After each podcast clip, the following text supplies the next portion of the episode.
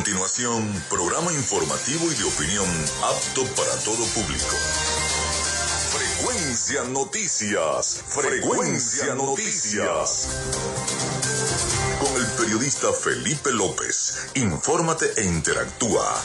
Ya comienza Frecuencia Noticias por Fe y Alegría 88.1 FM con todas las voces.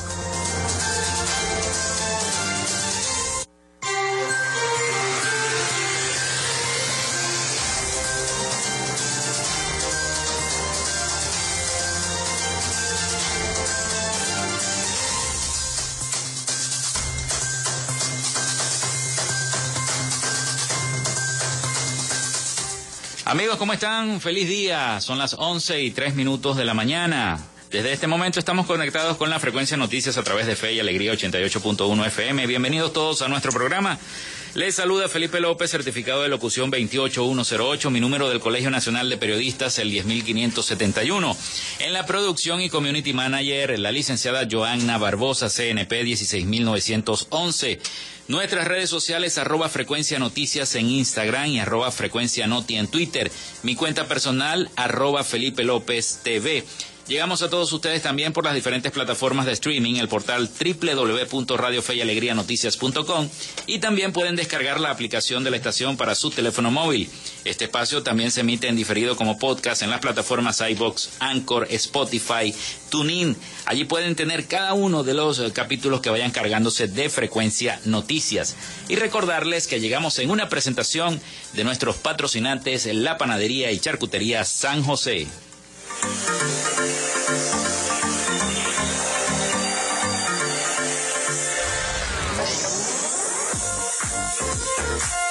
Si estás buscando el mejor pan de la ciudad para tu hogar o piensas en un emprendimiento de comida rápida y necesitas el pan de hamburguesa o perro caliente más sabroso de Maracaibo, en la panadería y charcutería San José te estamos esperando con la mejor atención y el pan más caliente y delicioso. Tenemos para ti el pan francés, dulce, campesino, andino, el pan relleno de guayaba, las lambadas y las sabrosas quesadillas. También tenemos pastelería Estamos ubicados en el sector panamericano, avenida 83 con calle 69, finalizando la tercera etapa de la urbanización La Victoria.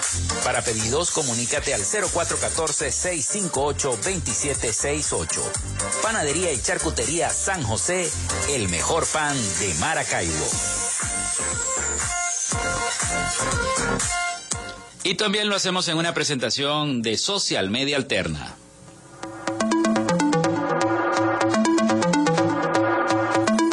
Gracias a la gente de Social Media Alterna hacemos posible la interacción tecnológica en redes. Si estás buscando quien te brinde asesoría o lleve las redes sociales de tu empresa o negocio, es momento de hacer el contacto con Social Media Alterna.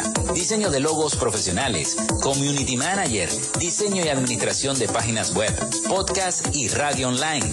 Haz crecer tu negocio y la idea que tienes en mente en este momento. Llámalos al 0424 634 8306 o contáctalos en arroba social media alterna y establece ya un plan de contrato para llevar tus proyectos y productos profesionalmente en redes sociales. Recuerda, es social media alterna.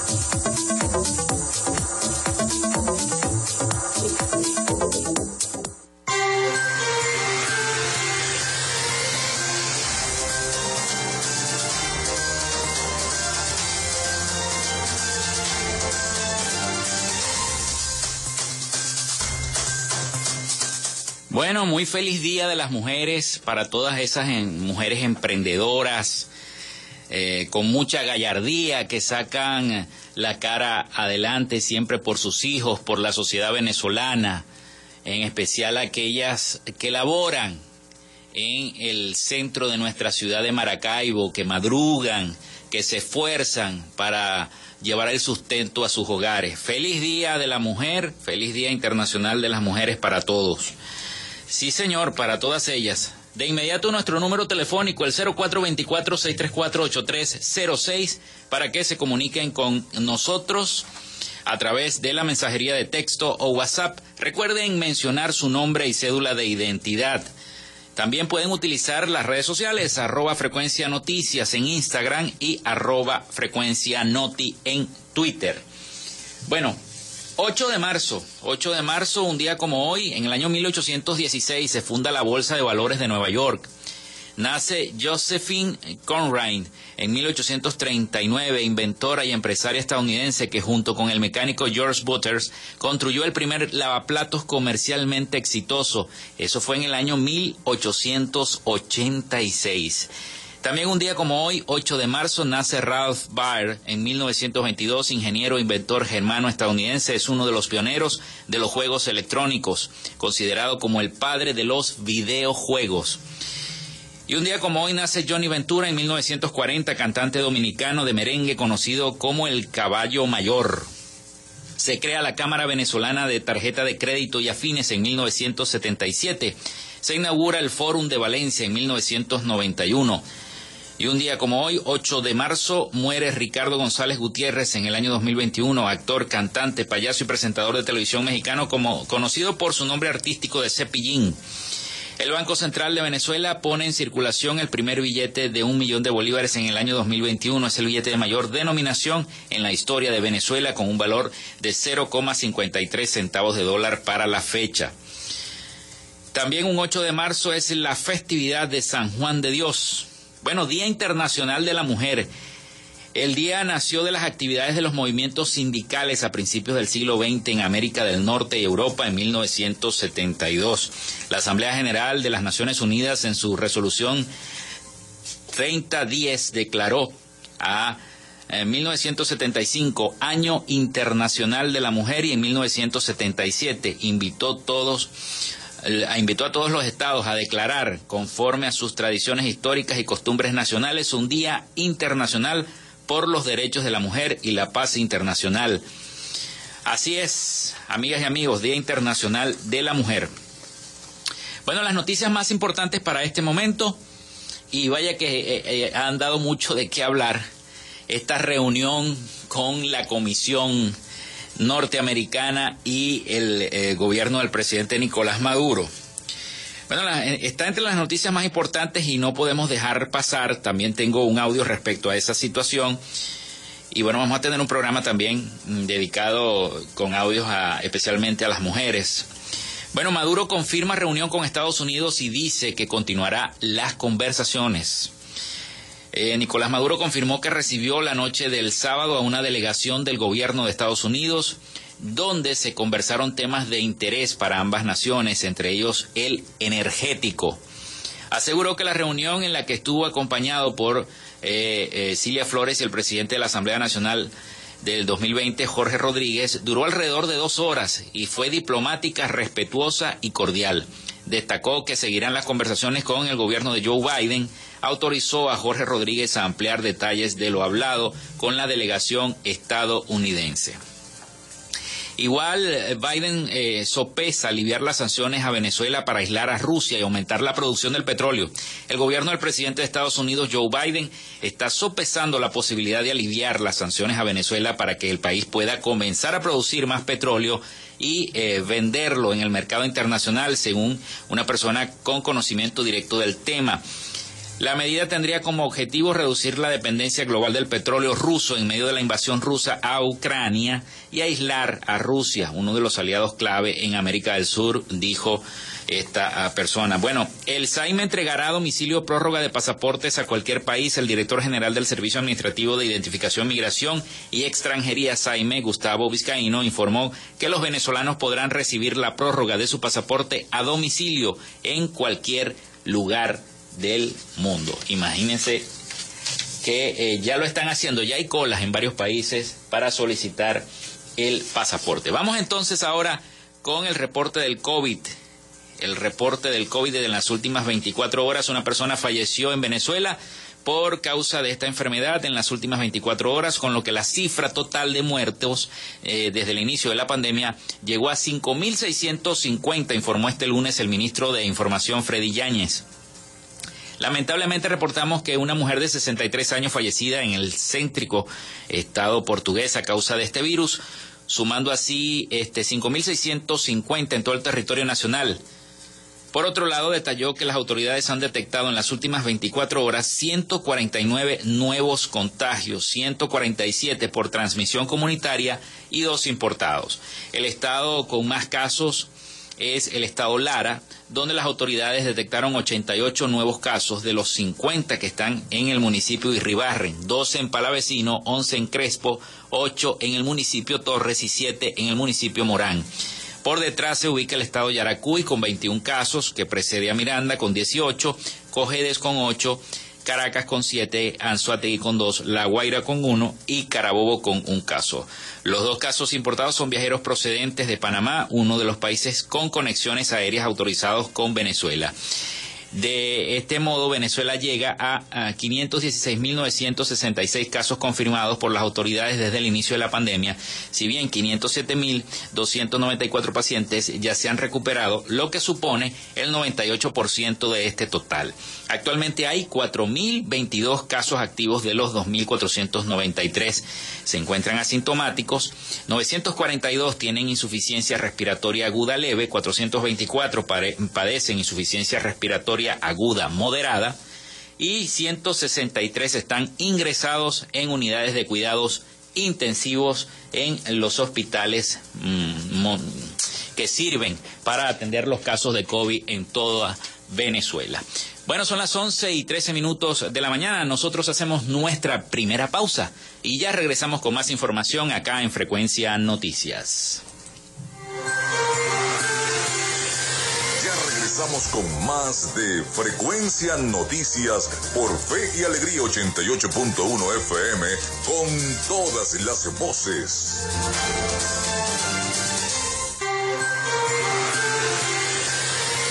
Estás en sintonía de Frecuencia Noticias por Fe y Alegría 88.1 FM con todas las voces.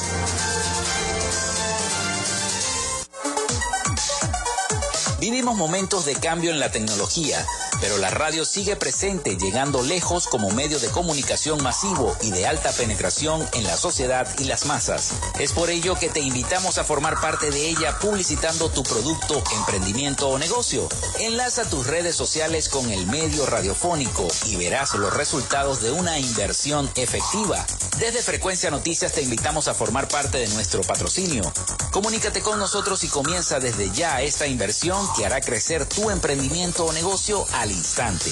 Escríbenos al correo frecuencianoticiasbe.gmail.com o comunícate por los teléfonos 0424-666-7752 o 0424-634-8306.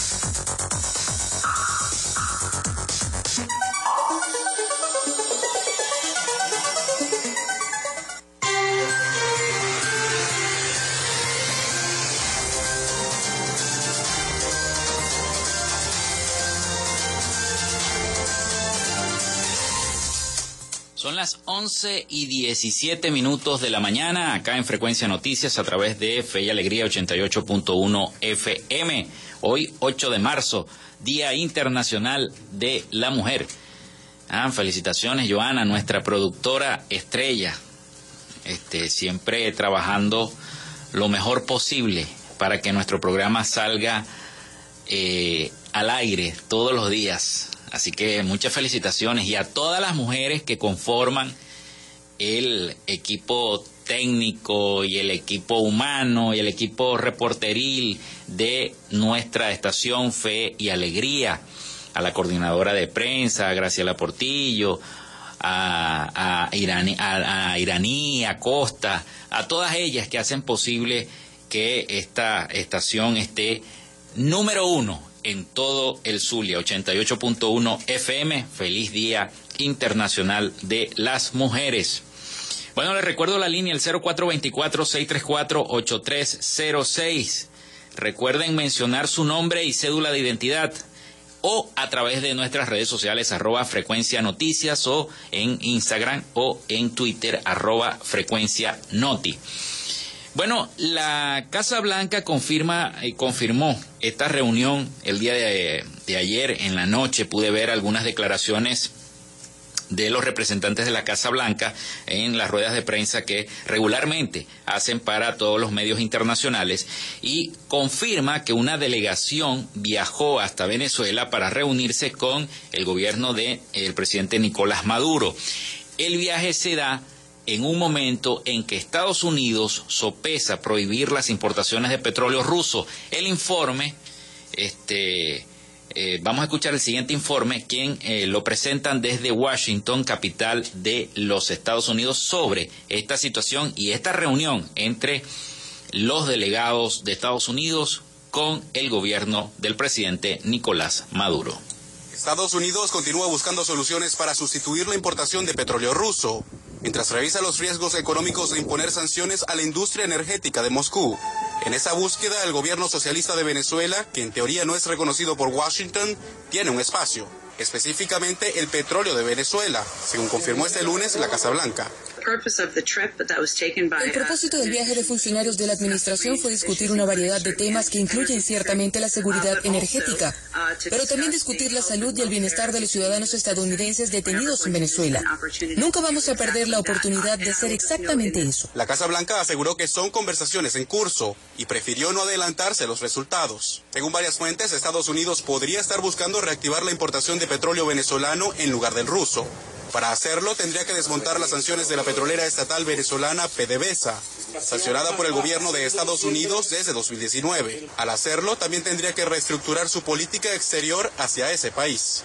Pero según el experto petrolero Francisco Monaldi, Venezuela no estaría en condiciones de sustituir la producción rusa. Que en el corto plazo Venezuela no puede aumentar sino unos 200 mil barriles diarios de producción que comparado con los 7 millones de barriles que exporta Rusia y los 11 millones en total que produce Rusia, es una cantidad muy pequeña. Legisladores republicanos como Marco Rubio han criticado una posible apertura de negocio con el gobierno de Venezuela, así como Irán y Arabia Saudita, y argumentan que Estados Unidos puede reemplazar fácilmente el petróleo ruso con producción interna. Bonaldi no dudó de la capacidad estadounidense. Que yo estimo que podría aumentar eh, eh, más o menos un millón de barriles diarios de producción a lo largo del año, pero eso requiere tiempo. La Casa Blanca asegura que evalúa todas las opciones para, en el supuesto de restringir la importación de petróleo ruso, no afectar el mercado y el costo del combustible.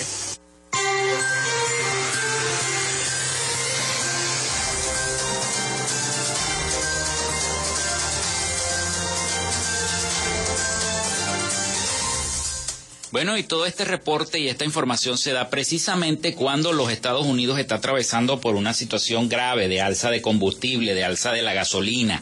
Ayer conversaba con un amigo que precisamente vive en Texas y él me decía, mira, la semana pasada pagué, llené el, el tanque de la camioneta por 30 dólares y ahora me costó 45 dólares ponerla full. Entonces, eh, eh, aumentó en, en, en, una semana, aumentó el precio de la gasolina en los Estados Unidos, alcanza un récord de 4,17 dólares el galón. Los datos de los precios se calculan de forma dinámica con la información de los precios en 140 mil gasolineras estadounidenses. El precio del galón de la gasolina normal se sitúa ahora en esa cantidad Mientras Rusia continúa con la invasión a Ucrania, los precios de la gasolina están subiendo más rápido de lo que han hecho desde que el huracán Katrina azotó las plataformas petrolíferas y las refinerías a lo largo de toda la costa del Golfo de Estados Unidos en el año 2005. Los precios de la gasolina han subido 10 céntimos desde la madrugada de este lunes, ganando 3 de esos céntimos durante la noche, según el Servicio de Información de los Precios del Petróleo la empresa que recoge y calcula los precios del petróleo. Los datos de los precios se calculan de forma dinámica con la información de los precios en 140 mil gasolineras estadounidenses.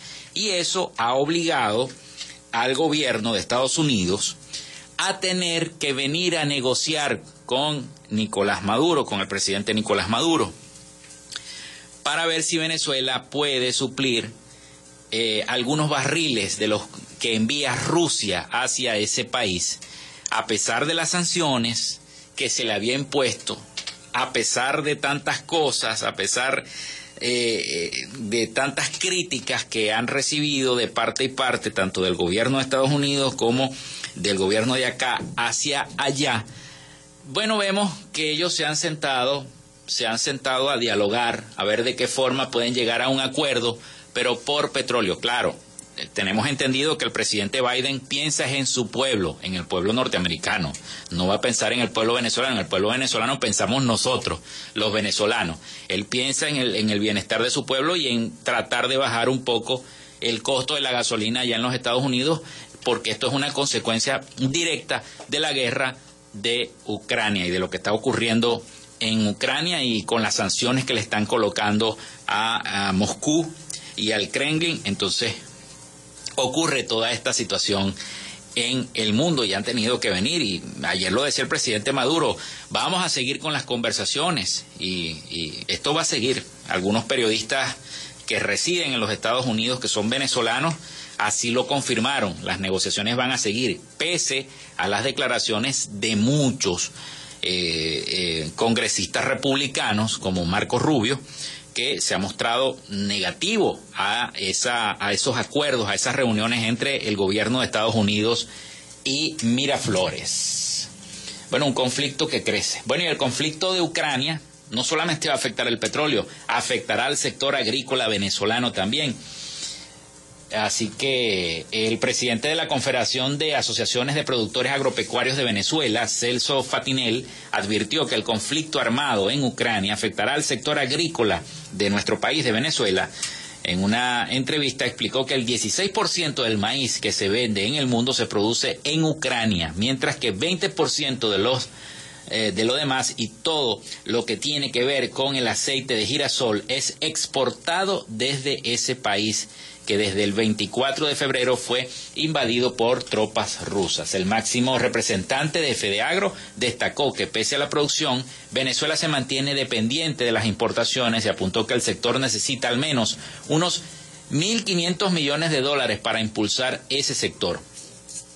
Se produjeron alrededor de unas 500.000 toneladas de maíz blanco, que fue el rubro que más creció. En amarillo se produjeron alrededor de unas 300.000 toneladas. En total, entre los dos blancos y amarilla unas 800 mil. Las necesidades de Venezuela en los dos rubros son alrededor de 2 millones y medio de toneladas. Así que el aceite, vamos a ver, ojalá que no sea así, no vaya a empezar a escasear en los puntos de venta por esta situación porque eh, el, gobierno ucraniano comunicó el domingo 6 de marzo que suspendía oficialmente las exportaciones de carne, de trigo, de aceite de girasol y de otros productos como las aves de corral, huevos y el azúcar. A partir de ese anuncio, solo se realizarán exportaciones con el permiso del Ministerio de Economía tras la decisión comunicada por el ministro de ese país de restringir las exportaciones de una serie de bienes y materias primas socialmente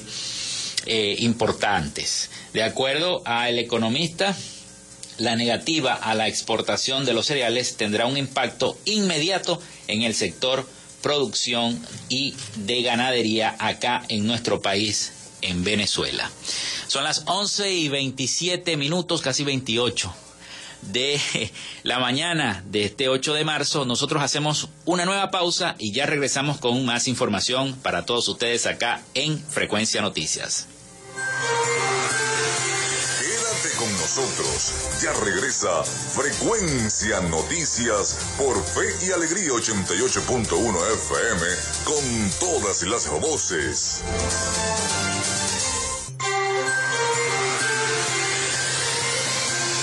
Escuchas Frecuencia Noticias por Fe y Alegría 88.1 FM con todas las voces.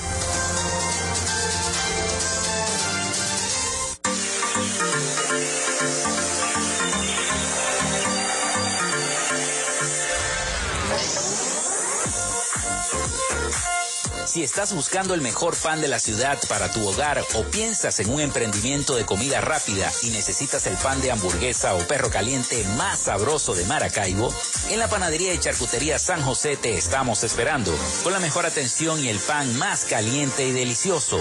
Tenemos para ti el pan francés, dulce, campesino, andino, el pan relleno de guayaba, las lambadas y las sabrosas quesadillas. También tenemos pastelería Estamos ubicados en el sector panamericano, avenida 83 con calle 69, finalizando la tercera etapa de la urbanización La Victoria.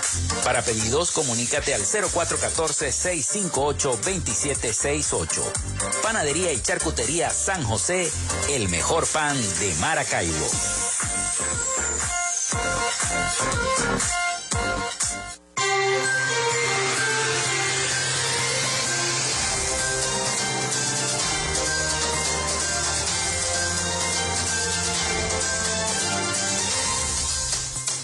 Son las 11 y 32 minutos de la mañana acá en Frecuencia Noticias a través de 88.1 FM. Bueno, les recuerdo el teléfono al cual ustedes se pueden comunicar con nosotros y si tienen alguna denuncia de su comunidad, estamos a la orden, el 0424-634-8306 a través de la mensajería de texto o WhatsApp. Recuerden mencionar su nombre y cédula de identidad o también ponemos a su disposición las redes sociales del el espacio arroba frecuencia noticias en Instagram y arroba frecuencia noti en Twitter. Bueno, son muchos los retos de que las mujeres enfrentan para ocupar espacios de liderazgo y la emergencia humanitaria compleja que atraviesa el país ha incidido negativamente sobre sus posibilidades de participación política. Vamos a escuchar el siguiente informe respecto a y como especial de este Día de la Mujer 8 de marzo.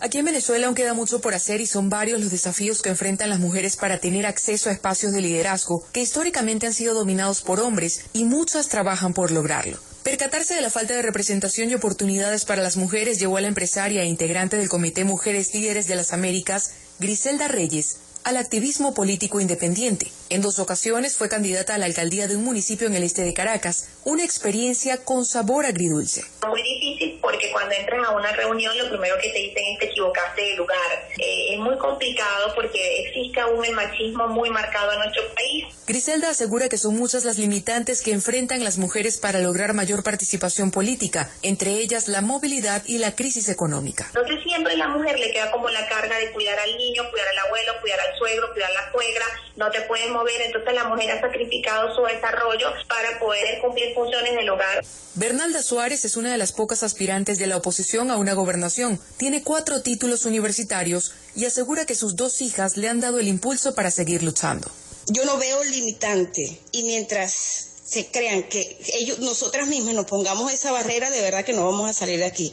Nosotros eso tenemos que verlo eso, eso negativo tenemos que pasarlo a una parte positiva que nos impulse y nos lleve a seguir nuestra lucha a ser ahí perseverante hasta que logremos este cambio que queremos. Griselda Colina, rectora suplente del Consejo Nacional Electoral y fundadora del Observatorio Global de Comunicación y Democracia, considera que la política debe entenderse desde un concepto amplio, que no solamente se limite a la participación en cargos de elección popular o en partidos políticos. La política entendida y, ejercida con P mayúscula habla de un ejercicio también que nos lleva a un bienestar común, una acción por un bienestar común.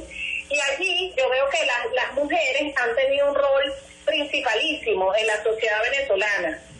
son muchas, son muchas las mujeres que vemos activas en la calle, en la protesta diaria, en la, en la construcción de una agenda social eh, que, que, las tiene además como, como protagonistas de, historias no solo de éxito, sino también de historias de, de, luchas asertivas y de caminos que han emprendido muchas mujeres en, en, en, esto de buscar eh, y construir una solución pacífica al conflicto venezolano. Un informe elaborado por varias organizaciones de la sociedad civil sobre participación del liderazgo femenino en las elecciones regionales y municipales del año pasado expone cómo las mujeres continúan siendo excluidas de las estructuras de toma de decisiones en Venezuela y son relegadas a ocupar cargos menores. Del total de 863 postulaciones para el cargo de gobernadora o gobernador, el 12% fueron mujeres y el 88% hombres, y en comparación con las elecciones de 2017, la participación de las mujeres disminuyó un 13%. Si bien Colina considera que la legislación venezolana aún está en deuda con una normativa clara y debe ir más allá de regulaciones esporádicas que garanticen la paridad de género en procesos electorales, subraya que los partidos políticos tienen responsabilidad. Que esto de cumplir con una cuota porque te lo exigen, deja, eh, deja de lado, son como unas gringolas que dejan de lado eh, pues esas posibilidades, esas fortalezas, esas capacidades que tienen tantas mujeres y, y hablo de mujeres y también yo creo que, que hay que hablar de jóvenes. O sea, yo creo que la, la, la, la política en Venezuela nos exige una renovación de, de rostros, de voces, en ese sentido, la organización Red Electoral Ciudadana insiste en que es necesaria una reforma legislativa que permita establecer criterios legales que aseguren la participación de las mujeres en la política, planteamientos en los que seguirán trabajando. Pero también se vuelve necesario trabajar para mejorar las posibilidades del impreciso número de mujeres que se han visto forzadas a abandonar Venezuela por razones políticas, porque con el paso del tiempo son cada vez más las que se suman a los más de 6 millones de venezolanos que según ACNUR ya representan una de las principales crisis de desplazamiento en el mundo.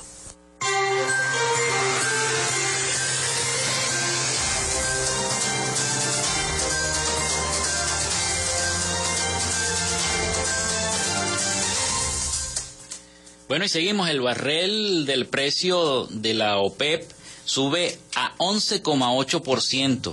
El precio del crudo de la OPEP ha iniciado la semana en un nivel que no se veía desde mediados del año 2008, tras, eh, tras venderse el lunes a 126,51 dólares barril, un 11,8%, o sea, 13,36 dólares, más que en la sesión anterior del día viernes informó este martes el grupo eh, petrolero con sede en Viena. El barril usado como referencia de la Organización de Países Exportadores de Petróleo de la OPEP no cotizaba tan alto desde el 23 de julio del año 2008 cuando estaba en descenso desde el récord histórico de los 143,73 dólares que había batido a principios del mismo mes.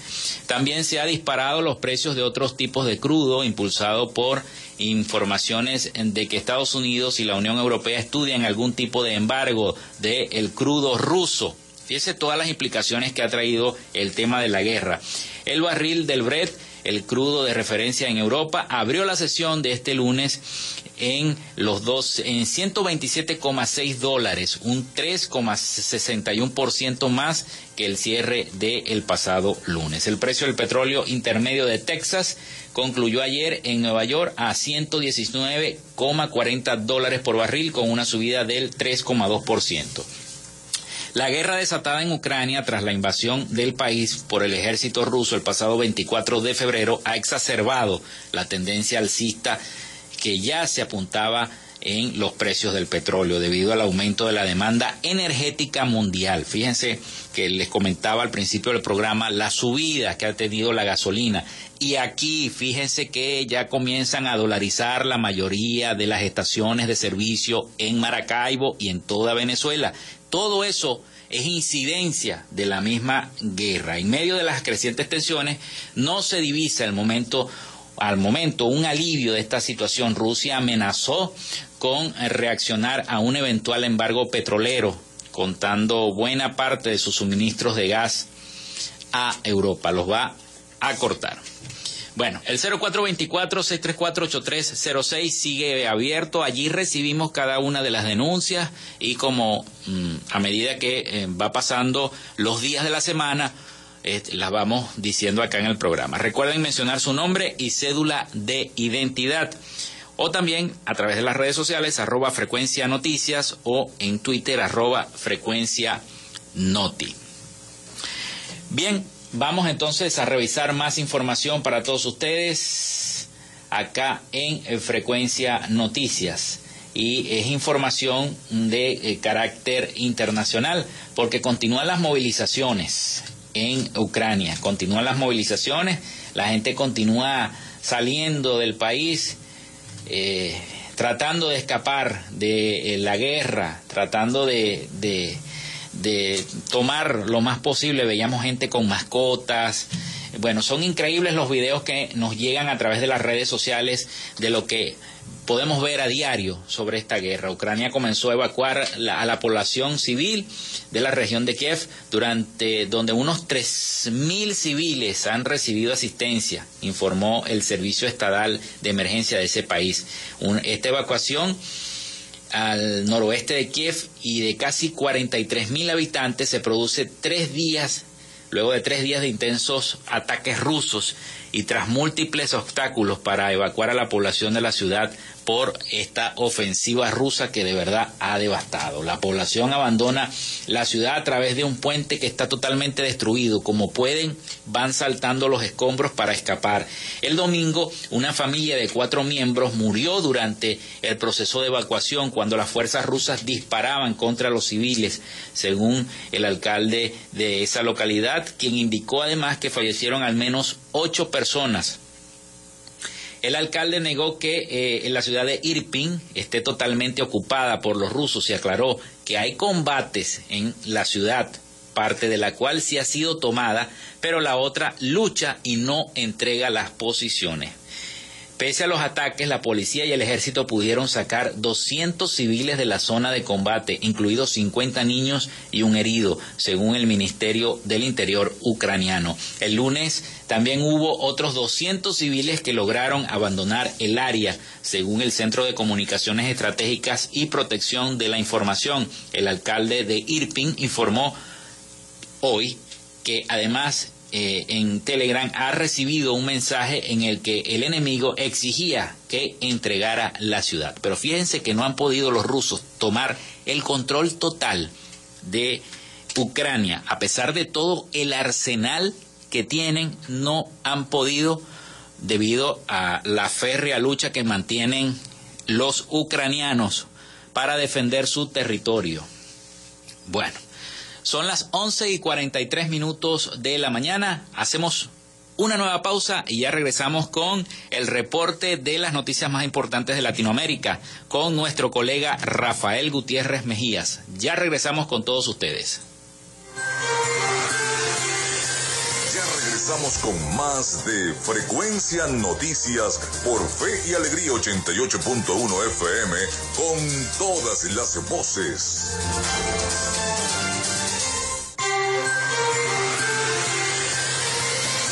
En sintonía de Frecuencia Noticias por Fe y Alegría 88.1 FM con todas las voces.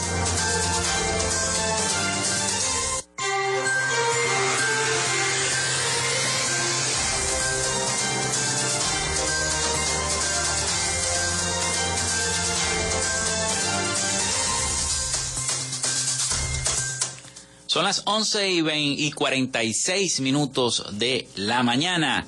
En este último segmento de nuestro programa de Frecuencia Noticias, este 8 de marzo, Día Internacional de las Mujeres. Bueno, seguimos con más información para todos ustedes y nos vamos a Miami, como siempre con el resumen de las noticias más importantes de Latinoamérica con el periodista Rafael Gutiérrez Mejías. Adelante Rafael con el resumen.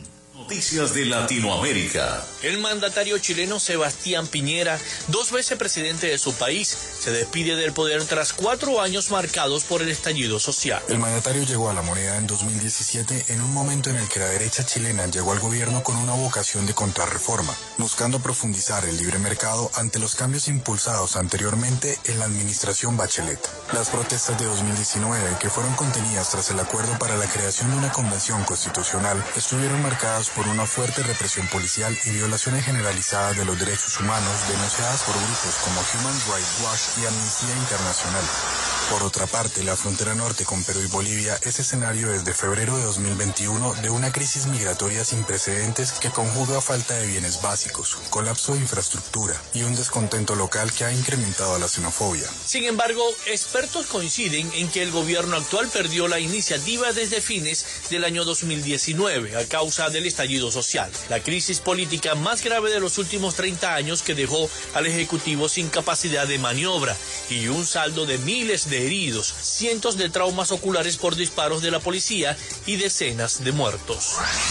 El ex vicepresidente líder del partido Cambio Radical de Colombia lleva toda la actual campaña negando que vaya a aspirar a la presidencia de la República. Incluso regañó a David Luna, cabeza de lista al Senado de esa colectividad, por decir que estaba listo para lanzarse. Pero el pasado domingo la posibilidad volvió a tomar fuerza por un video de propaganda en televisión nacional. Durante dos minutos y al al son de la canción El Guerrero de Yuri Buenaventura, se mostró la vida política de Vargas Lleras, sus inicios junto a Luis Carlos Galán y el nuevo liberalismo, las denuncias contra el narcotráfico en el Congreso y el atentado al que sobrevivió. Las imágenes mostraron en su pasada campaña presidencial repartiendo volantes y como ministro de Vivienda y vicepresidente del gobierno de Juan Manuel Santos, entregando viviendas gratis e incluso firmando el acuerdo de paz con la FARC. El mensaje final es una invitación a votar por la lista al Congreso de la República del Cambio Radical, pero en el video solo aparecen Vargas Lleras y ninguno de sus candidatos.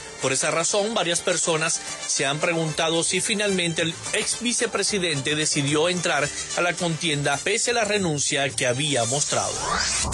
Desde que en noviembre del año 2020 se supo que cerraban todas las sucursales de Western Union en Cuba debido a las sanciones del gobierno del expresidente Donald Trump, muchos cubanos dentro y fuera de la isla esperaban el día en que se ha restablecido el canal formal que permita el envío de moneda dura a la isla. Para algunos se trata de sobrevivir con lo que envían los parientes emigrados, mientras opositores y críticos del gobierno de La Habana aseguran que las remesas no resolverían la crisis económica que achaca al mal desempeñado por el gobierno comunista que lidera Miguel Díaz Canel. La llegada del presidente Joe Biden a la Casa Blanca avivó las esperanzas, pero hasta la fecha el Departamento de Estado ha reiterado que sigue buscando opciones para el restablecimiento del envío de remesas a la isla. Un portavoz de la Casa Blanca explicó además que tras las protestas del mes de julio del año 2021, la administración de Biden creó un grupo de trabajo de remesas para explorar opciones que permitan a las familias cubanas apoyarse entre sí, facilitando remesas a Cuba que beneficien al máximo al pueblo cubano y minimicen o eliminen los beneficios para el régimen cubano y su ejército. La ciudad de Bolivia de Santa Cruz de la Sierra se ha convertido en la principal resistencia política al gobierno del presidente Luis Arce, a través de medidas de presión ciudadana, como el paro cívico que interrumpe todas las actividades. El analista político Paul Coca explicó por qué la región oriental de Santa Cruz ha asumido una postura contestataria. Santa Cruz no tiene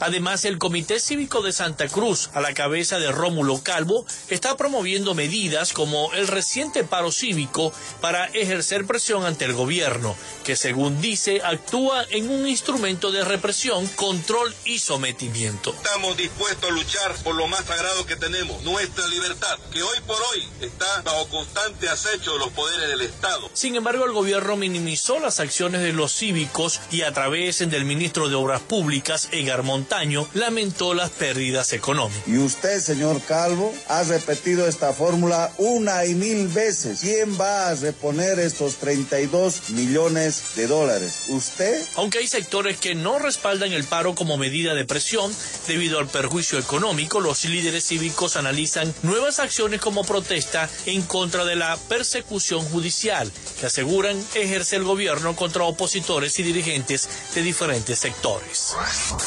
Hasta acá nuestro recorrido por Latinoamérica. Soy Rafael Gutiérrez. Noticias de Latinoamérica.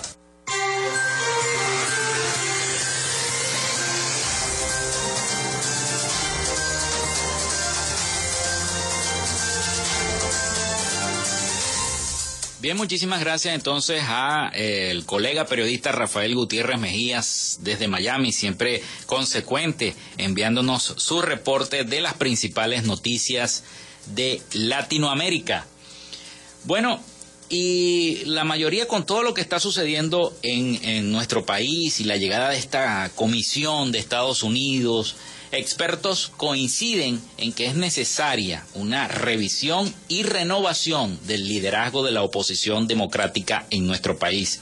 Para eso se deben tomar en cuenta los resultados de los comicios regionales y municipales pasados, aunque se pueden cuestionar y además se tiene que rescatar la confianza, la confianza de los electores dentro de dos años en Venezuela. Se deberá escoger un presidente, aunque no hayan todavía tomado una decisión respecto a eso. Kane Mine, director del programa de América Latina del Instituto de Paz de Estados Unidos y la oficina Ana Caridad y la oficial Ana Caridad confirmaron que el 21 de noviembre pasado, cuando se eligieron cuatro gobernadores y 117 alcaldes opositores, se demostró la necesidad de una renovación en la oposición democrática que probablemente ocurrirá de abajo hacia arriba. Y les leo esta nota porque me parece muy interesante. La oposición debe aprovechar los liderazgos renovados a nivel local para desarrollar nuevos mecanismos de selección de líderes que permitan una expresión más amplia de la democracia y que no descarten a sectores enteros de la oposición como colaboradores y se alejen del personalismo venenoso que ha sido la ruina del sistema político venezolano desde sus inicios, manifestaron estos especialistas. Dijeron que la capacidad de la oposición democrática para agruparse tuvo un costo en las elecciones de noviembre, la falta de unidad fragmentada la fuerza en las fuerzas democráticas en formas destructivas tanto para ganar elecciones como para mostrarle al pueblo que tiene los medios para abordar los problemas del país, sugirieron los expertos. En opinión del analista venezolano Antonio de la Cruz, director ejecutivo de Interamérica Trends, la renovación debe darse dentro del denominado G4, o sea, los partidos Un Nuevo Tiempo, Voluntad Popular, Primero Justicia y Acción Democrática, los principales partidos que apoyan eh, eh, a toda la organización de oposición y las organizaciones políticas que no cohabitan con el gobierno del presidente Nicolás Maduro, como la Causa R, Alianza al Bravo Pueblo y el partido de María Corina Machado, la señora María Corina Machado, 20 Venezuela. Ahí debe buscarse la renovación de la conducción política de las fuerzas democráticas del país para eh, eh, y se debe surgir una nueva estructura que permita coordinar los esfuerzos entre los diferentes partidos políticos. La mejor opción para ello es una consulta abierta. Escoger esa dirección política no tiene nada que ver con eh, todo lo que se ha hecho hasta el momento. Son cosas distintas y toda la elección, lo de Juan Guaidó, etcétera, etcétera. Son cosas distintas, dijo, dijeron los especialistas en una entrevista que la pueden leer completica, está en, en el diario El Nacional, está súper, súper interesante. Así que bueno, se las recomiendo esta lectura. Bueno, son las 11 y 56 minutos de la mañana acá en Frecuencia Noticias. Nosotros nos despedimos. Mañana tenemos invitado, si me dice aquí la producción, tenemos invitado el día de mañana. Se trata, dialogamos con el legislador Otto Piñeiro del Consejo Legislativo del Estado Zulia quien nos va a hablar sobre la situación fronteriza y el tema del combustible también. Tengo entendido que preside una de las comisiones del tema del combustible. Así que bueno, mañana no se pierdan ese programa que vamos a hablar de la gasolina en el Zulia y de la situación fronteriza. Así que mañana tendremos al legislador Otto Piñeiro del CLES acá en Frecuencia Noticias. Bueno, hasta aquí esta conexión. Por el día de hoy laboramos para todos ustedes en la producción la licenciada Joanna Barbosa, CNP 16911, y en la conducción y control técnico quien les habla Felipe López, certificado de locución 28108. Mi número del Colegio Nacional de Periodistas es el 10571. Y recuerden que llegamos en una presentación de la panadería y charcutería San José. Si estás buscando el mejor pan de la ciudad, lo tenemos para ti, el pan francés, el dulce, el campesino, el andino, el pan relleno de guayaba, las lambadas y las quesadillas. También tenemos pastelería. Están ubicados en el sector panamericano, avenida 83 con calle 69, finalizando la tercera etapa de la urbanización La Victoria. Para pedidos, comunícate al 0414-658-2768. Panadería y Charcutería San José, el mejor pan de Maracaibo.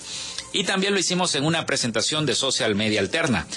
Si estás buscando quien eh, te brinde asesoría para hacer tu página web, recurre a Social Media Alterna a través del Instagram, arroba Social Media Alterna. Bueno, que pasen todas un feliz Día Internacional de la Mujer. Mañana nos volvemos a escuchar a las 11 en punto acá en 88.1 FM. Feliz día y buen provecho para todos.